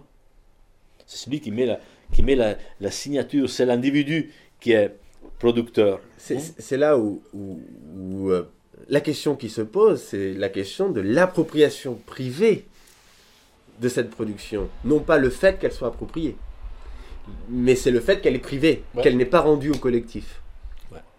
Mais ça, c'est, on revient toujours au, euh, au, début, la privatisation de la monnaie, c'est seulement un aspect le plus important de cette histoire, mais c'est toujours la même chose. Hein la, monnaie aussi, c'est un rapport social, c'est pas, c'est pas, et là, c'est privatisé, et tous les rapports qui sont, qu'ils soient les rapports esthétiques, qu'ils soient les rapports sociaux, qu'ils soient les rapports économiques, sont toujours euh, privatisés.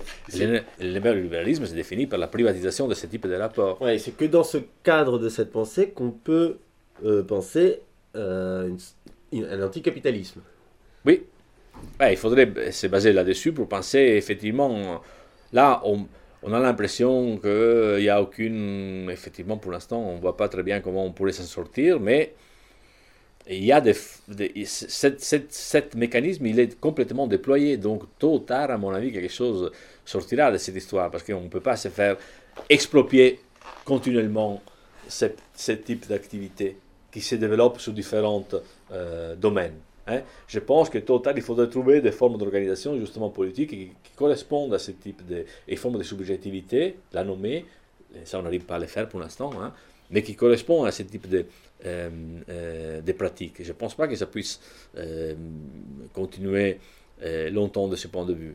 C'est pour ça que, pour revenir à la question au début, c'est pour ça que c'est très limité, parler seulement du travail.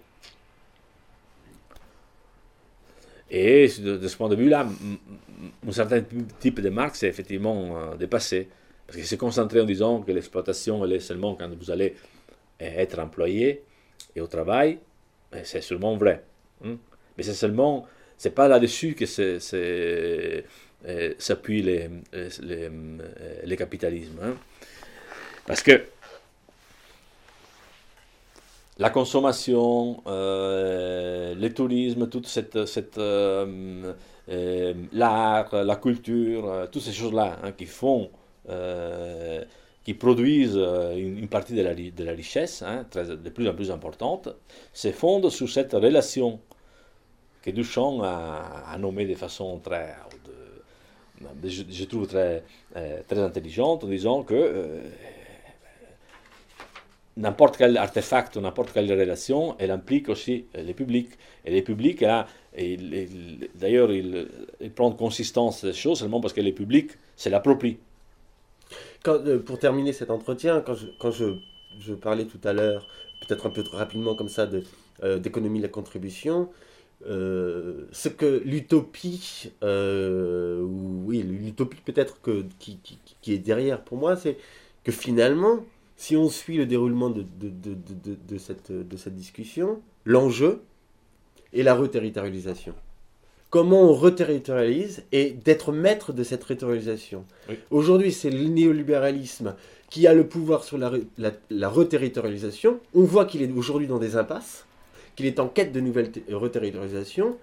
La question pour nous, c'est trouver des reterritorialisations, une reterritorialisation qui prend en compte la question du commun, qui ouvre tous ces possibles.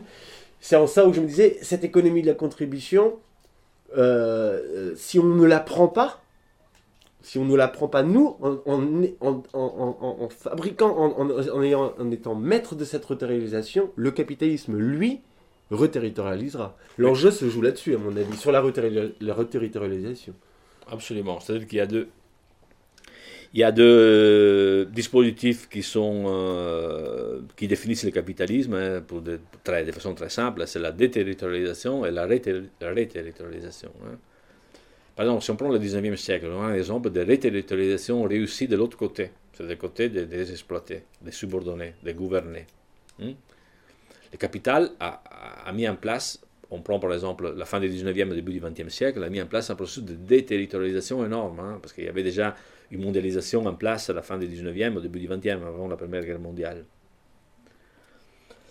Mais là, le mouvement ouvrier était très, euh, était très intelligent et ça a ré- réussi une réterritorialisation, par exemple, à travers l'internationalisme prolétarien. C'est-à-dire quelque chose qui, était au même niveau que la déterri- déterritorialisation capitaliste, mais qui l'a réterritorialisé de façon, de façon intelligente et riche.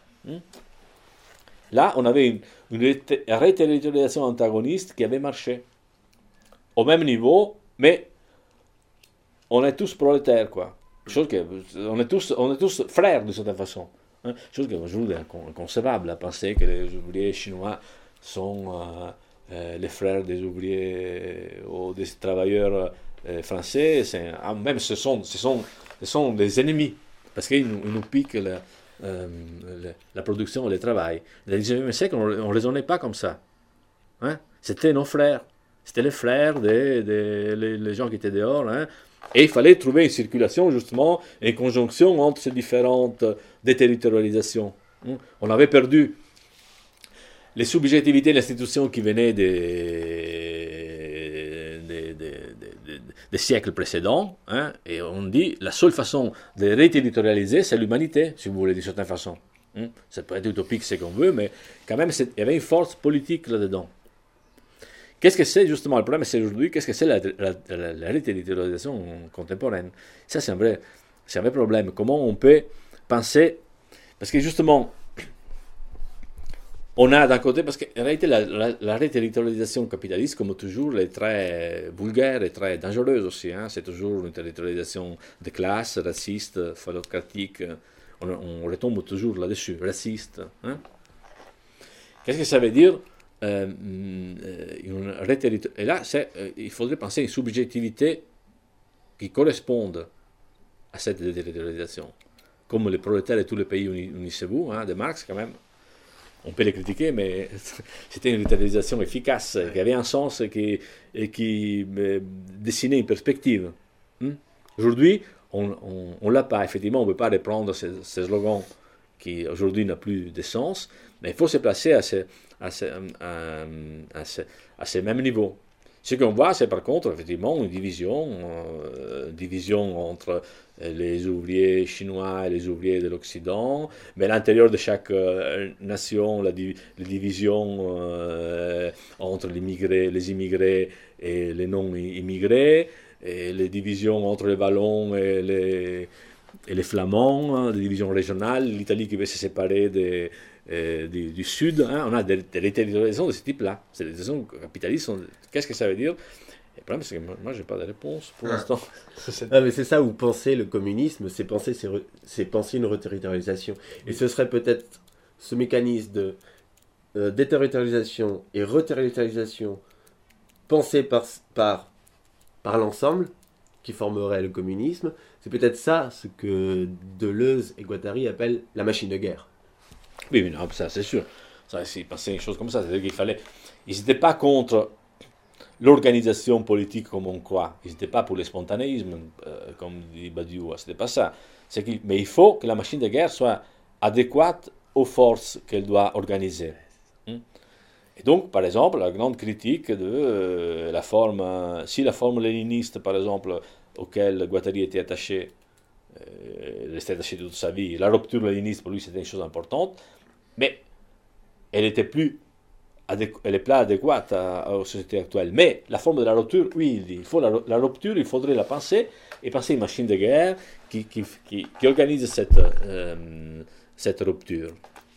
effectivement, là, on a un mouvement un peu. Euh, c'est-à-dire que. Il peut y avoir une lecture faible un peu de Deleuze-Guattari, c'est effectivement de, s'arrêter parce qu'ils ont. Euh, à cette époque, ils, étaient même obligés de pousser sur, les côtés microphysiques et moléculaire, parce qu'il y avait face à eux des puissances centralisatrices comme les partis communistes et les syndicats qui étaient une puissance écrasante. Quoi. Hmm? Mais aujourd'hui, le problème, c'est un peu différent. On n'a plus le même problème. On n'a plus face à nous un parti communiste qui a disparu. Les syndicats sont très faibles, hein, mais on n'arrive pas à trouver cette machine de guerre, c'est-à-dire cette forme d'organisation qu'il faudra penser, qu'il faut penser. Hmm? C'est pour ça que, euh, je reviens à ce que je dis au début, effectivement, pour eux, euh, les micropolitiques n'existent pas s'ils ne passent pas dans les macropolitiques. Il faut qu'ils passent. Hein. Ça ne veut pas qu'ils se figent dans les, micro, dans les macropolitiques, mais il faut qu'il ait une forme d'organisation macro, qui après va, après va repasser dans les micros et tout ça. Ce processus, c'est un processus dynamique, il faut qu'il soit alimenté. Mais on ne peut pas se contenter de dire on est, voilà, on est dans les micros, on est, on est tous contents et satisfaits. Le problème, c'est comment. Moi, je ne savais pas comment. Je sais, le problème, c'est que c'est très compliqué de définir parce que qu'est-ce qui s'est passé? On est passé d'une. Euh,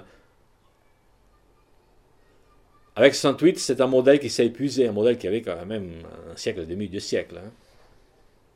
68, hein. après 68, euh, et là on est dans une phase où ce modèle qui avait, euh, avait commencé à se développer à partir des, des luttes en Angleterre, des cartistes et tout ça, après la démocratie allemande hein, et tout le XXe siècle, hein, maintenant il est terminé ce, modèle. Il faut en inventer un autre. Effectivement, sur le regard de point de vue historique, ce n'est pas un temps très long hein, qui s'est passé, c'est 30 ans. 30 ans, c'est rien du point de vue de la Constitution. Mais si on va dans ce, si on ce sens-là, je pense que les, catégories de Deleuze, Guattari et Foucault sont encore très intéressantes, mais il faut les déplacer un peu parce que les problèmes ne sont plus les mêmes. Donc moi j'ai fait d'une certaine façon, avec ces livres sur l'expérimentation politique, j'ai pris un, détour un peu commode, pris, au lieu de faire un discours général que je n'arrive pas à faire, j'ai pris une toute petite lutte et j'ai dit, bon, je vais voir ce qui se passe. Parce qu'effectivement, sur le discours général, ça tourne rapidement à vide si on n'a pas la possibilité, donc euh, c'était de certaine façon hein, même une question d'humilité, si vous voulez, hein, d'être un peu humble, de dire bon, j'arrive pas et on n'a pas, ben, c'est pas un processus que je peux faire individuellement, donc on va analyser, une, voir si une situation particulière, un cas spécifique, peut donner quelques quelques pistes. Peut-être quelques pistes de la donner, mais euh, sûrement pas la solution du problème de la machine de guerre. Je vous remercie. En tout cas, ce qui est sûr, c'est que ce dispositif de la machine, cette machine de guerre, euh, elle ne s'invente pas euh, comme ça dans le monde des idées. Euh, elle ne peut avoir lieu qu'en rupture des connexions au monde signifiant, et ça n'a lieu que dans la lutte qui, elle, crée de l'événement. Donc, c'est pas besoin de chercher finalement dans les livres, dans les idées, mais il faut l'action. Ben, c'est pour ça que je suis allé chercher, euh, voir quelques éléments dans des situations réelles. Quoi. Merci à vous. De rien. C'était un entretien avec Maurizio Lazzarato à propos de l'ouvrage Expérimentation politique, publié aux éditions Amsterdam. Musique DJ Spooky. Abotsu. Audioblog.arteradio.com slash